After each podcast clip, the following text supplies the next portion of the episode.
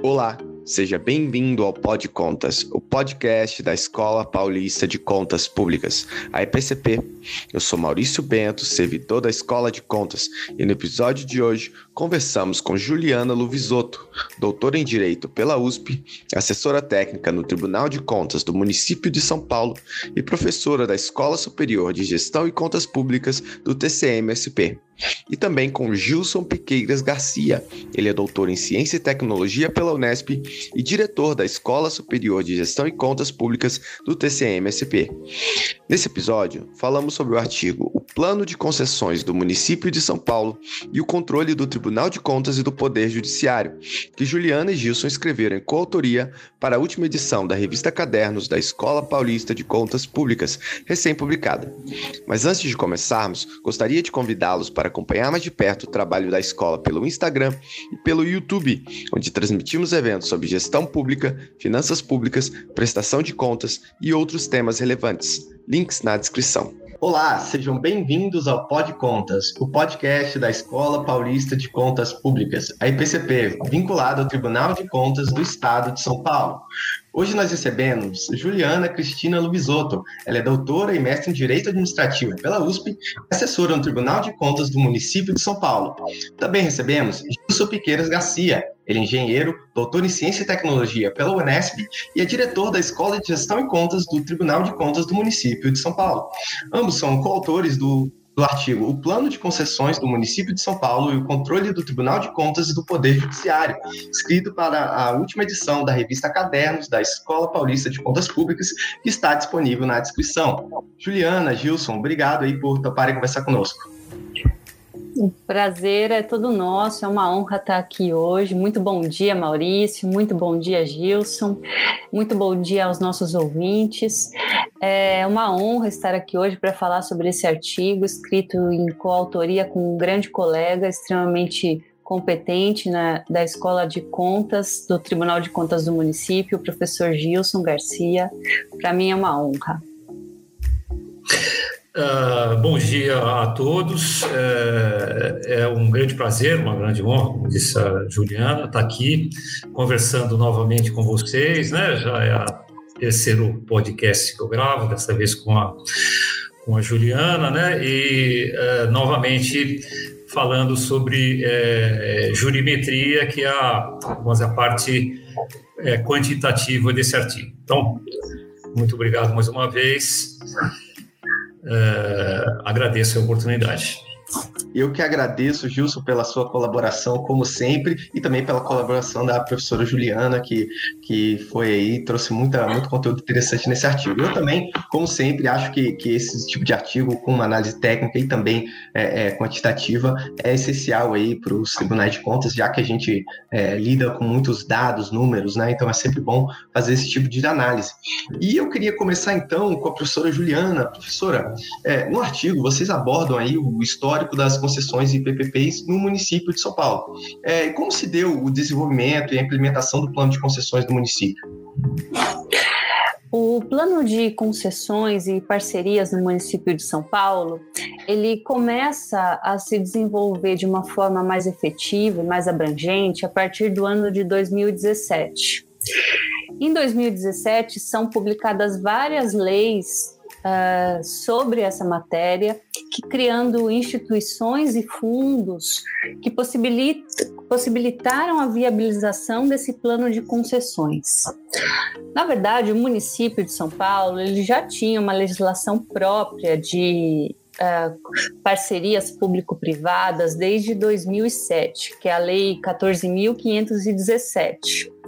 Essa lei, em 2007, ela já criou um conselho gestor de parcerias, que era vinculado ao gabinete do prefeito, e também autorizou a criação de uma empresa, a Companhia São Paulo de Parcerias, que seria responsável aí pela modelagem desses projetos de concessão. E o município já vinha firmando é, contratos de concessão é, e parcerias público-privadas. A gente tem aí, por exemplo, o contrato de concessão do lixo, né, de limpeza pública é, divisível no município. Só que em 2017, esse plano municipal de concessões e parcerias ele ganha vulto. Então, é publicada a Lei 16.651, de 16 de maio de 2017, que cria o Conselho Municipal de Desestatização e Parcerias, substituindo aí o, o, o conselho anterior, de 2007, o Conselho Gestor de Parcerias. Essa lei de 2017, ela também cria um Fundo Municipal de Desenvolvimento que estaria vinculado à Secretaria Municipal de Finanças. E é esse fundo que vai é para onde serão direcionados os recursos decorrentes das desestatizações aí das vendas dos ativos municipais, como uma forma de dar lastro, enfim, a essas concessões e parcerias público-privadas. É, como eu disse, foi criado o Conselho Municipal de Desestatização e Parcerias e coube a este conselho, né, essa instituição, gerir e supervisionar o plano, é, indicando assim quais os bens que seriam objetos de venda ou de ou quais serviços seriam objetos de concessão ou enfim que participações societárias existentes é, no, pela, de, detidas pela administração pública municipal poderiam ser vendidas para a iniciativa privada. É, e a lei, no mesmo ano, em 2017, em outubro de 2017, é também publicada a Lei 16.703, que institui o Plano Municipal de Desestatização. Esse plano, ele visava reordenar a posição estratégica da administração municipal, uh, a, da administração do município, né, da, da administração pública, é, para que o município assumisse ser, apenas serviços, é, focasse seus esforços em atividades fundamentais que fossem prestadas para a sociedade, passando para a iniciativa privada outras que poderiam ser por, pela, é, melhor geridas pela iniciativa privada ou que pudessem ser rentáveis para a iniciativa privada. E uma, isso possibilitava, ao mesmo tempo, uma reestruturação econômica da administração pública, porque recursos também seriam transferidos com as vendas, com a outorga das concessões, né? É, recursos entrariam no caixa da administração, possibilitando investimentos em outros setores. Essa lei, esse plano municipal de desestatização, é, ele adota um conceito amplo de desestatização, tal qual a legislação federal, que inclui, então, não apenas concessões em sentido estrito, aí, as concessões da lei uh, da é, concessões comuns, mas também as parcerias público-privadas, né, geralmente descritas na Lei 11, Federal 11.079, a alienação de bens públicos, de bens e direitos, uh, sejam eles móveis ou imóveis, é, e, na verdade, ainda outros tipos de parcerias que poderiam ser firmadas com a iniciativa privada, por exemplo, como parcerias do terceiro setor. Então, é um conceito bem amplo de desestatização. É, Nesse ano de 2017, ainda temos mais um marco, que é a criação da São Paulo Negócios, que é uma empresa uh, privada é, com uh, empresa privada de personalidade jurídica privada, mas vinculada ao município, que vai facilitar a realização dos negócios no âmbito municipal, ou seja, aqueles investidores estrangeiros que querem saber como se relacionar com a administração pública municipal, é, onde obter licenças, é, como participar, enfim, eles teriam, teriam aí um facilitador que seria a empresa São Paulo Negócios. E é, Paritariamente, também, nessa, nesse mesmo período, é, tem-se a modificação da, do, da denominação né, é, das Companhias São Paulo de Parcerias para SP Parcerias, que é a empresa que faz, é, que estuda e desenvolve as modelagens das concessões e das parcerias público-privadas no município. Então, ela que é, elabora aí os projetos que vão delimitar como é que vão ser feitos os futuros contratos de concessão que vão ser encaminhados para a Secretaria de Governo Municipal e a Secretaria de Governo Municipal que vai ser responsável pela viabilização desses projetos e desses contratos de concessão é, em geral.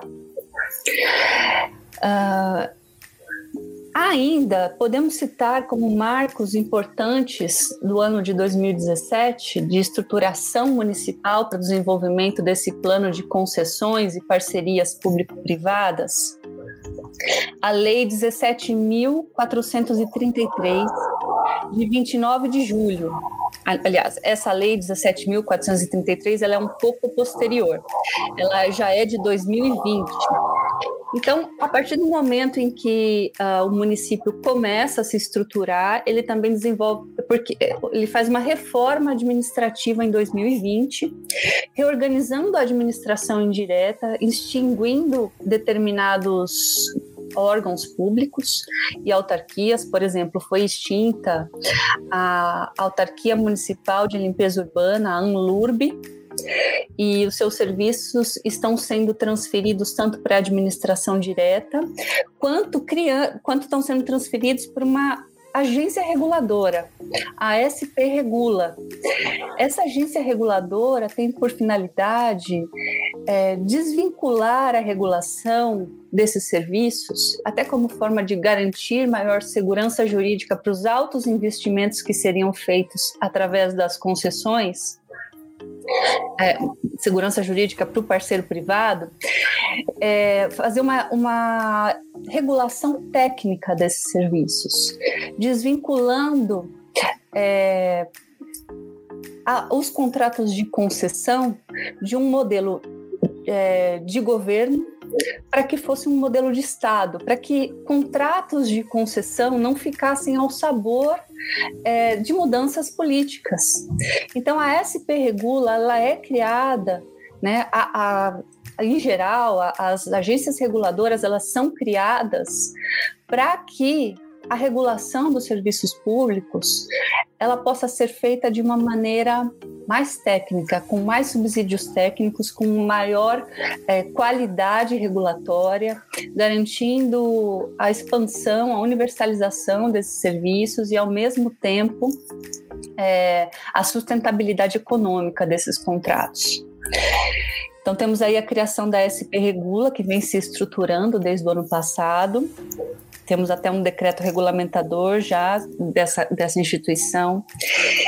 E, por fim, eu também poderia citar aqui é, a Lei 17.324 de 2020, que instituiu a política de desjudicialização do município, ou seja, agora os conflitos e contratos de concessão são contratos de longo prazo que podem ah, ficam sujeitos a mudanças, né? Porque são contratos incompletos e são e de longo prazo. Então é possível que esses contratos, eles não, uh, os conflitos decorrentes desses contratos não sejam judicializados.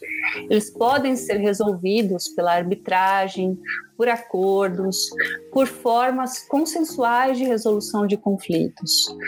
O que também é, é algo muito importante para atrair parceiros privados para uh, celebrar essas parcerias com a administração municipal. Então, você tem, a partir de 2017, uma reestruturação municipal com a, é, o estabelecimento de marcos normativos, a criação de instituições e um fundo para desenvolvimento dessas concessões e parcerias público-privadas. Esse é, digamos assim, é um histórico das concessões do município aí é, que você me perguntou, Maurício. Obrigada. Excelente, muito completa a resposta, Juliana. Realmente, é, é, o programa parece que está cada vez mais é, se profissionalizando, né, se institucionalizando, realmente pensando no longo prazo. Isso é, isso é importante quando se fala em concessões e PPPs, que são projetos de, de investimento vultosos e realmente de longo prazo por definição. Muito bom essa institucionalização da, da prefeitura. Né? E, e um, um, outro ponto, é, Juliana, para complementar essa primeira, essa primeira é, pergunta, vocês fizeram também no artigo um levantamento dos projetos né, adicionados ao Plano Municipal de Desestatização, né, o PMD. É, você poderia falar um pouco mais aí para os nossos ouvintes, então, sobre esses projetos e os setores em que eles estão distribuídos? Sim, com o maior prazer. É, eu, eu, falo, é, digamos assim, não trabalhando diretamente é, na prefeitura, mas com a perspectiva de alguém que está ligado ao Tribunal de Contas do município e que vem acompanhando para e passo aí essa estruturação desses projetos. É, o Plano Municipal de Desestatização é, incluiu né, um, é um portfólio com, 50, com a indicação de 55 serviços que poderiam ser é, serviços e ativos municipais que poderiam ser tanto concedidos à iniciativa privada quanto uh, vendidos também, ou né, dentre esses 55 há serviços e há bens. Uh, dez desses serviços foram, desses pro projetos foram estabelecidos como prioritários. Eu posso indicar aqui algum deles, né? A bilhetagem eletrônica de, de, do transporte municipal. Inclusive, é, no último sábado, nós tivemos aí a republicação desse edital de, de bilhetagem eletrônica. E é, e também, na verdade, a republicação também do, da, do edital dos 31 terminais de ônibus, em que uh, o município também poderia requalificar é, esses terminais de ônibus é, mediante a exploração desses locais, com administração e gestão e implantação de, de atividades comerciais nesses terminais de ônibus. Então, é um, um projeto uh, municipal de concessão, é, tanto da bilhetagem quanto dos terminais de ônibus. É, também, ao lado disso, temos a, a, um, um, um projeto de concessão de mercados municipais. E tanto já foi firmado o contrato de concessão do mercado municipal uh, do município, e também é, juntamente com o mercado Kinjo Yamato, quanto também foi concedido para exploração privada é, o mercado de Santo Amaro. Então também há um o setor aí de mercados também está se, se renovando. É, o Pacaembu, o complexo do Pacaembu também é um setor né, esportivo, aí na, na área esportiva é, também foi concedido à iniciativa privada e foi inclusive por meio desse contrato de concessão que foi possível criar infraestrutura para a realização do hospital de campanha no ano passado, para atendimento da Covid, então ele é um projeto prioritário do município. Também houve a, ah, a privatização e alienação de bens imóveis é, como parte desse plano municipal de desestatização. A princípio, por exemplo, o município pretendeu vender a sua participação acionária na companhia São Paulo Turismo, na SP Tours. É, posteriormente a, a, essa tentativa, que, que não uh, houve licitantes interessados, o município acabou firmando um contrato de concessão para esse complexo do AMB, né? A Espetures, na verdade, ela administra o AMB. Então, é, essa empresa privada é a GL Events, que é uma empresa francesa, uma multinacional francesa, ela será responsável pela reforma, pela gestão, manutenção e exploração do complexo do AMB. Enfim, há uma carteira grande ainda. Eu, é, também há as PPPs de, de, para construção e gestão de moradia social. É, as concessões de parques também são um marco importante para a cidade. Nós temos aí a concessão do Parque do Ibirapuera, é, que, cujo contrato também já foi firmado por um período de 35 anos, juntamente aí com outros parques, né? Era um, era um lote que incluía o Parque Ibirapuera e outros parques um resultado esperado de investimento de 1,7 bi para a cidade, 1,7 bilhões para a cidade.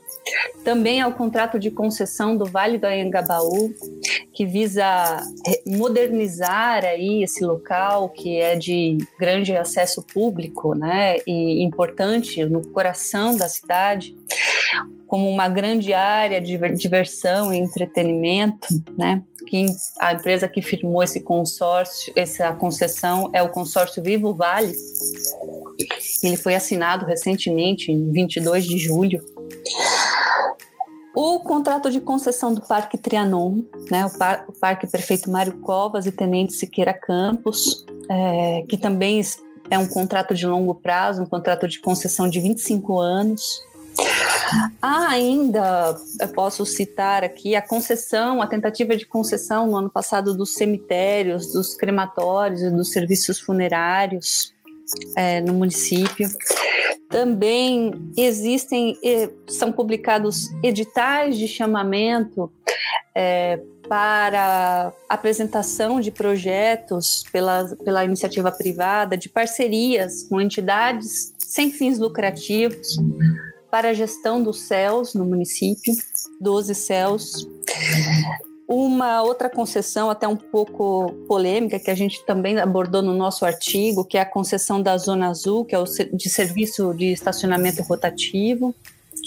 Enfim, há um portfólio aí bastante grande de projetos municipais que poderão, que já alguns já foram firmados, outros estão em andamento é, e outros ainda com certeza virão no futuro é, para serem incluídos aí é, no plano municipal de desestatização, que estão já no plano municipal de desestatização, mas que evidentemente projetos eles precisam de um tempo de amadurecimento, né?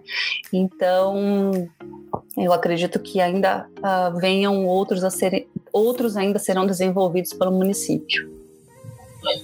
É, com certeza, né? Tem muita, muita coisa para fazer no município, né? Muito, muitos ativos aí para melhorar a qualidade, né? Trazer investimentos, porque eu como, como é, morador aí da capital, eu, eu vejo, assim, tem muita coisa para para ser feita ainda.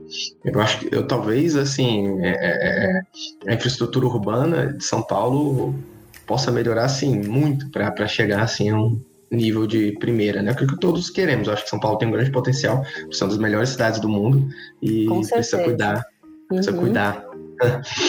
Mas um, um, outro ponto, é, Juliana, do, da questão do poder judiciário, né? Que é um tópico central aí do, do, do artigo, né? Tá, tá no título do artigo, é uhum. a questão do controle do poder judiciário. Como, como ele tem lidado, né? Porque a gente sabe que se o poder judiciário é, é, é atua, a atuação do poder judiciário pode dar segurança jurídica, ou pode não dar, né, eventualmente, então a gente sempre, um grande debate aí na academia, então, é, como que vem, vem atuando o Poder Judiciário paulista em relação ao programa do, do município?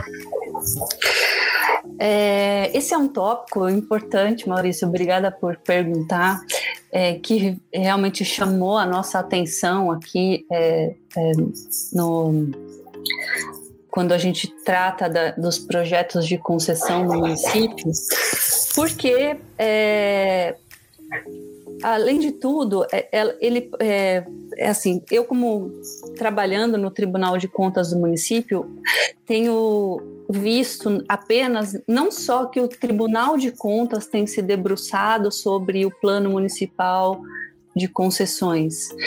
Mas o judiciário também tem sido invocado a atuar nesse plano, porque são contratos uh, muito rentáveis ou são contratos importantes para a cidade, né, que afetam a, toda a população.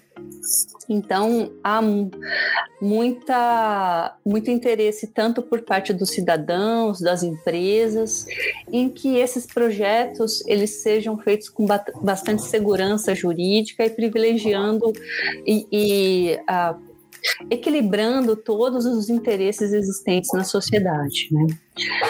É, a nossa pesquisa, ela parte, então, dessa percepção pessoal, na verdade, que muitos representantes é, que entraram com, é, enfim, impugnaram editais de licitação no Tribunal de Contas ou durante o processo licitatório impugnaram decisões das comissões de licitação no, perante o Tribunal de Contas, eles também levaram a mesma questão para ser analisada no Poder Judiciário.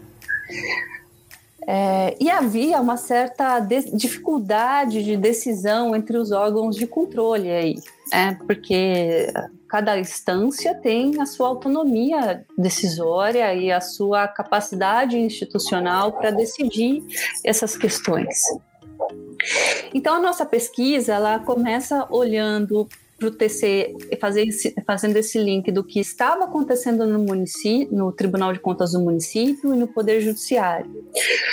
E ela começa então fazendo uma pesquisa por meio dos, uh, da plataforma de jurisprudência e de processos do, tri, do Tribunal de Justiça do Estado de São Paulo por meio de palavras-chave que dessas concessões. Ela, no, nós inicialmente é, utilizamos a busca relativa a 18 concessões é, da Zona Azul, iluminação pública, linhas de ônibus, é, áreas debaixo do viaduto que seriam exploradas pela iniciativa privada, bilhetagem eletrônica, cemitérios, Parque Irapuera, Jockey, geração de energia solar, Interlagos. Só para terminar aqui a minha listinha, que eu sei que é um pouco longa, é, Mercado Paulistano, Mercado de Santo Amaro, Complexo do Pacaembu, pátios e guinchos e os piscinões, né, os reservatórios de águas pluviais rede semafórica e terminais de ônibus. É uma, uma listona, na verdade. e dentre, a gente pesquisou no site do Poder Judiciário e encontrou ações judiciais de cinco dessas concessões, dessas 18 que eu mencionei agora, cinco a gente encontrou ações judiciais, que são as do Complexo do Pacaembu, Zona Azul, Iluminação Pública, Parques e Linhas de ônibus. É, e a partir disso a gente começou a desenvolver uma pesquisa jurimétrica é, sobre isso. Para adiantar aí qual que é o posicionamento do Poder Judiciário, antes de adiantar, aliás, os posicionamentos do Poder Judiciário, eu acho que seria interessante o Gilson falar um pouco é, sobre quais foram os dados e como foi feita essa pesquisa jurimétrica. O que eu posso adiantar aqui, desde logo, é que os argumentos do Tribunal de Contas do município de São Paulo, eles foram considerados de grande importância para o Poder Judiciário quando o Judiciário foi tomar decisões em relação a essas concessões. E era uma percepção que a gente tinha uh, ali na, no dia a dia do trabalho no Tribunal de Contas. É, então, eu passo agora aqui, uh, acho que há, aqui há uma, uma possibilidade depois do Gilson também poder desenvolver esse aspecto aqui do nosso artigo.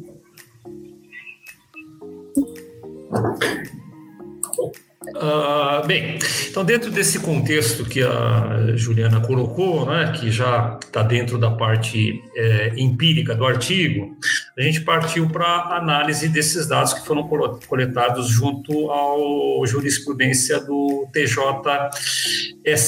né? Então, como a Juliana disse, foi uma análise jurimétrica, né? Jurimetria, um campo relativamente novo do conhecimento, é a estatística aplicada ao direito.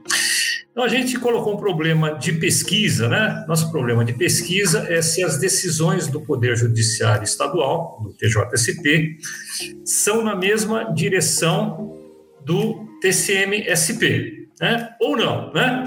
E se isso é, explicar, é explicado em função é, das decisões do, do, TCM terem sido consideradas nas decisões do TJ. Né? Então, como indicador da, da consideração né, das decisões do TCM nas decisões do TJ, a gente é, verificou no texto se havia uma referência ao TCM. Isso é um indicador que a decisão do TJ tinha levado em conta a decisão do TCM. Né? Uh, então, para isso foi analisada uh, também a proporção de decisões do TJSP no mesmo sentido do TCM São Paulo. Né? É, em, dois tipos de população. Separamos dois tipos de população, dois tipos de grupo de decisão. É, as decisões em que o TJ cita o TCN, né, significa em consideração, e que não cita. E aí as proporções de decisão no mesmo sentido ou não foram comparadas. Né? Para essa comparação, a gente uh, utilizou uma ferramenta da inferência estatística que é conhecida como o teste de hipóteses. Né? O que é o teste de hipóteses? Né? Feita uma, uma afirmação, uma hipótese né, sobre uma determinada população, no caso, as decisões do TJ, né, é uma técnica que permite verificar se os resultados experimentais né, confirmam ou não essa afirmação. Então, ele funciona assim: são enunciadas duas hipóteses, né, que a gente chama de H0, que é a hipótese nula, né, que a gente pretende provar verdadeira, e a hipótese alternativa H1, né, que são complementares. Né? Então, parte-se do princípio que a hipótese H0, ela é, e nosso, nosso caso H0 é que a, as decisões, é, o fato do, do TJ considerar né, citando a decisão do TCM ou não, não teria influência na proporção de decisões do mesmo sentido, essa é o nosso H0, né? É, é uma hipótese que é considerada verdadeira até que os dados experimentais, a prova estatística refute. Né? E a hipótese H1 é a hipótese complementar. Então, nossa é, hipótese H1 é que quando o TJ é, cita o TCM na decisão, a probabilidade de decidir no mesmo sentido o TCM é maior do que quando não cita, não leva em consideração, portanto. Né? Então, a, aceitar a hipótese nula significa que as evidências experimentais não foram suficientes para rejeitá-la. Né? E rejeitar a hipótese nula significa que houveram diferenças entre o que era esperado, né? no nosso caso, que, as, que a probabilidade de decidir no mesmo sentido era igual, né? isso é esperado, e aquele o que foi observado, que os dados empíricos mostraram, não foram fruto do acaso. Né? Existe uma diferença porque as populações são diferentes. Né? Ah, o nível de significância em qualquer teste estatístico né, é a probabilidade de rejeitar H0, né, a hipótese é nula, quando ela é verdadeira. Né? É, esse é um, um, um nível é, arbitrado, né, mas o mais comum, que inclusive é o das pesquisas de, de preferência eleitorais, por exemplo, é de 5%. Né? O que, que significa isso? Significa que a probabilidade de você rejeitar a hipótese nula é de 5%, é, mesmo ela sendo verdadeira. Então, a gente tem 95% de acertar na nossa conclusão do teste. Né? Então, ah, existe uma analogia entre o teste de hipótese e o direito dos Estados Unidos, né? que é, aceitar H0 é comparado ao veredito not guilty na justiça americana ou é, é, não culpado, né? Significa que dão uma prova suficiente para condenar o réu, não significa que ele seja inocente, né? E rejeitar H0 é comparável ao veredito guilty da justiça americana, que sim, as provas reunidas são suficientes para condenar o réu. No nosso caso, a hipótese nula H0 é a probabilidade das decisões judiciais nas concessões estarem de acordo com o TCM é igual quando o TJ menciona ou não o TCM na sua decisão. E a nossa hipótese alternativa H1 é a probabilidade de as decisões judiciais nas concessões estarem de acordo com o TCM é maior quando os magistrados da primeira instância do DJ mencionam o TCM nas decisões. Né? Então foi feito o teste estatístico, né? Eu não vou entrar em detalhes, inclusive fica aqui um convite para as pessoas lerem o artigo, lá está detalhado o teste de hipótese, né? Mas o teste apontou, né? A conclusão do teste foi que a gente pode afirmar com 95% de certeza que quando o TJ SP menciona o TSM-SP nas decisões proferidas, é, a probabilidade das decisões do TJ estarem na mesma direção, estar de acordo com as decisões do TCM São Paulo, é maior do que quando não menciona. Então, o teste estatístico foi esse, e eu devolvo a palavra para você, Maurício. Ótimo, é, ótimo, bem, bem interessante a análise, Gilson.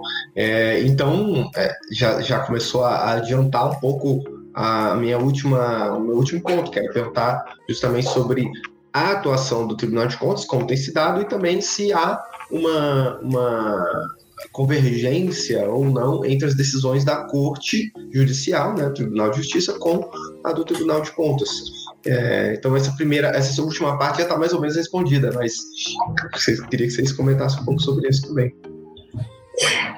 É, eu vou desenvolver um pouco e Gilson fique à vontade para complementar aqui quando, quando quiser. É, bom, a gente então analisou é, nesse ponto de vista empírico né, a, as decisões verificar, utilizando essas técnicas é, de jurimetria para verificar se houve uma tendência do Poder Judiciário a decidir na mesma linha do que vinha decidindo o Tribunal de Contas do município em relação a esses contratos, que são contratos complexos, né? que são questões que envolvem muitos argumentos, que envolvem é, um equilíbrio aí de, de interesses né? tomados pela administração. Bom, a primeira coisa que a gente analisou, então, é se havia muita litigiosidade, né, muitos questionamentos em relação às decisões tomadas pelo Tribunal de Contas. E a gente pôde concluir que de um universo aí de 30 ações, uh, apenas quatro vieram a questionar as decisões do Tribunal de Contas. Então, um percentual aí de 13,4% das decisões do tribunal que foram questionadas. E aí, isso nos sugeriu duas saídas, né? E somente com estudos futuros que a gente vai poder ainda ter certeza sobre isso que a gente, essas hipóteses que a gente levantou. Ou há uma pouca litigiosidade é, em relação às decisões do Tribunal de Contas, né? É, há uma aceitação dos tanto dos parceiros privados quanto da administração pública, é, é, quanto de todos os interessados né, nos certames, é, é, uma aceitação das decisões do Tribunal de Contas do município, ou essas decisões não havia ainda, não era oportuno entrar com ações questionando essas decisões do Tribunal de Contas, porque elas ainda tinham uma natureza provisória ou seja, elas poderiam ser modificadas no futuro. É, e dessas quatro ações que a gente encontrou, apenas uma delas ela vai considerar irregular a decisão do Tribunal de Contas do município. Então, aí o que permitiu a gente afirmar ainda que havia uh, pouca litigiosidade em relação a essas decisões e mesmo dentro dessas decisões, dessas questões, desses questionamentos, poucos uh, argumentos, poucas uh, modificações de decisões do Tribunal de Contas. Mas acho que o mais importante aqui da nossa uh, pesquisa, né, é, como disse já o Gilson, é verificar em que medida é, as decisões do Tribunal de Contas do município subsidiaram o julgamento do Poder Judiciário envolvendo esses contratos complexos, né, envolvendo essas licitações aí de grande porte. Na verdade, então, respondendo à pergunta que você tinha já me feito, as formas pelas quais o Poder Judiciário considerou irregular a decisão do, do Tribunal de Contas. Não há uniformidade em relação a como o, o Poder Judiciário considera as decisões do Tribunal de Contas. Porque em, em, em uma ação, por exemplo, o, uh, o Judiciário julgou prejudicada é, a sua decisão porque o Tribunal de Contas já havia decidido a questão.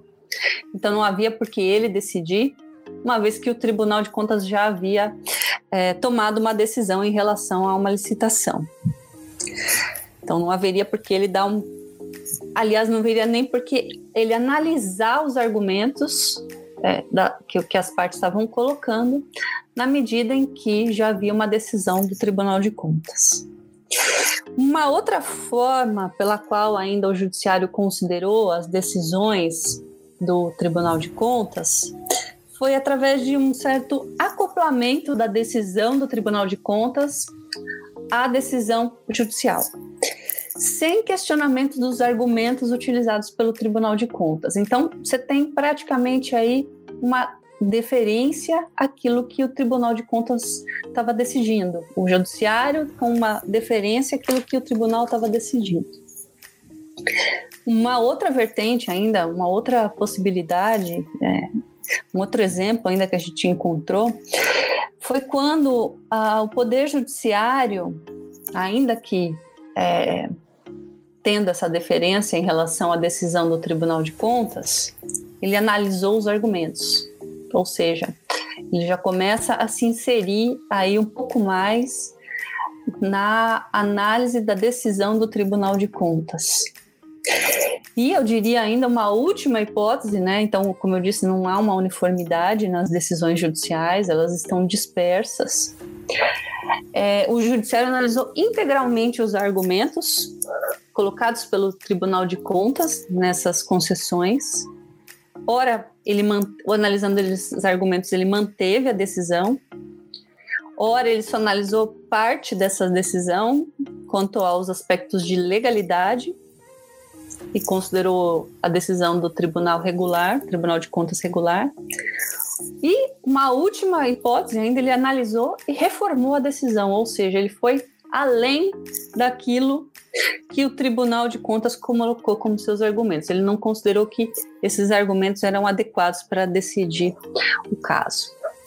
Diante disso, né, dessa dispersão de, de formas de consideração das decisões do Tribunal de Contas pelo Poder Judiciário, é, a gente pôde perceber que as decisões do Tribunal de Contas elas não são imunes ao controle judicial. Né? Há várias formas do Poder Judiciário considerar as decisões do, do, do Tribunal de Contas do município em relação a essas questões é, de concessão e parcerias público-privadas que, como eu disse, são questões aí complexas, né?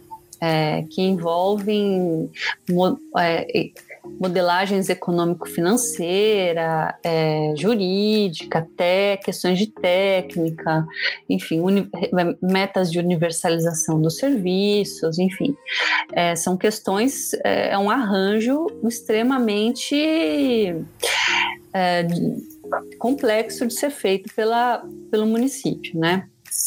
É, e a gente também pôde perceber que as situações que são levadas para serem decididas pelo Poder Judiciário, né, elas são das mais variadas possíveis. Então, se questiona a competência do Tribunal de Contas do município para fazer, uh, exercer uh, o controle prévio das licitações em matérias de concessão e, PC, e PPP. Uh, ah, Questiona-se ainda a conveniência da concessão, o que também já é um aspecto analisado pelo Tribunal de Contas do município. Questiona-se as obrigações do concessionário que foram estabelecidas no contrato. A outorga de um potencial construtivo como forma de uh, atrair o investimento privado, né? O plano de negócios, ou seja, a, a concessão ela é um negócio, enfim, como é que está adequado aquele negócio, enfim, aos as, as metas, né, a, aos preceitos da Constituição, a universalização dos serviços públicos, a prestação de um serviço público adequado, é, o formato da concessão, é, se o bem que estava sendo vendido ou concedido é tombado ou não, enfim. Tudo se é possível levar a ser questionado pelo Poder Judiciário. É, e, e, mais do que isso, é, a gente percebeu que o Poder Judiciário, o Judiciário analisou as competências do Tribunal de Contas, quanto ele pode intervir na discricionariedade administrativa, se ele pode atuar de forma concomitante? E quais são os fundamentos que o Tribunal de Contas usa para decidir sobre concessões. Quando a gente olha para isso, ou seja, o tribunal, o poder judiciário questionando todas as questões que envolvem os tribunais de contas, a gente pode se perguntar se essas questões também elas são unicamente relacionadas ao a um projeto de concessão, a um contrato de concessão, a uma parceria público-privada, ou se elas são questões gerais. Enfim, quando se pensa, quando o Poder Judiciário está tratando é, da possibilidade de atuação concomitante ou não do Tribunal de Contas nas licitações, ele não está tratando simplesmente dos contratos de concessão. Ele trata de licitações em geral, ele está tratando do modo pelo qual ele enxerga uma instituição. É, então, são questões gerais de competência dos tribunais de contas que a gente poderia se perguntar se elas poderiam ser levadas, essas questões, para outras formas de controle de licitações pelo, dos tribunais de contas. E a gente também pôde perceber que, é, além desses questionamentos gerais, não houve em nenhum momento uma conversa verdadeiramente institucionalizada entre os órgãos de controle é, nos projetos de concessão desenvolvidos pelo município. Há um diálogo bastante embrionário, mas ele não é institucionalizado. Né? E isso pode trazer uma grande insegurança jurídica e é, e afastar um bom ambiente de negócios para investimentos de alto vulto, porque as decisões podem ser conflitantes. É, na medida em que, embora ainda a gente reconheça uma certa importância dos argumentos do Tribunal de Contas para o Poder Judiciário decidir, não há sempre é, uma deferência em todos os casos. Muitas vezes esses argumentos são reanalisados pelo Poder Judiciário. Então, fica aí a, uma isca para desenvolvimento de trabalhos futuros e que necessitam de, de, de enfim, essa pesquisa ela precisa ser aprofundada para que realmente um projeto de concessões e parcerias público-privadas possa ser bem desenvolvido pelo município de São Paulo. É, essas são as nossas impressões. Gilson, teria mais algo a acrescentar? Não, uh, não ok, Juliano. Acho que você é, fez aí uma, um relato bem completo. Eu devolvo a palavra para o. Agradeço, né, mais uma vez, devolvo a palavra para o Maurício. Eu que agradeço, Gilson, agradeço também, Juliana. É, excelente exposição, muito completa. É, reforço que o artigo está na descrição para todos que quiserem lê-lo. É, artigo da revista Cadernos, edição especial sobre parcerias público-privadas e concessões. Então é isso. Muito obrigado, Gilson. Muito obrigado, Juliana. Espero contar com vocês novamente no futuro. Eu que agradeço, nós que agradecemos. Nós que agradecemos, aí foi uma, uma honra poder expor aí o nosso trabalho e na escola e com esse podcast. Maurício, eu agradeço imensamente a oportunidade.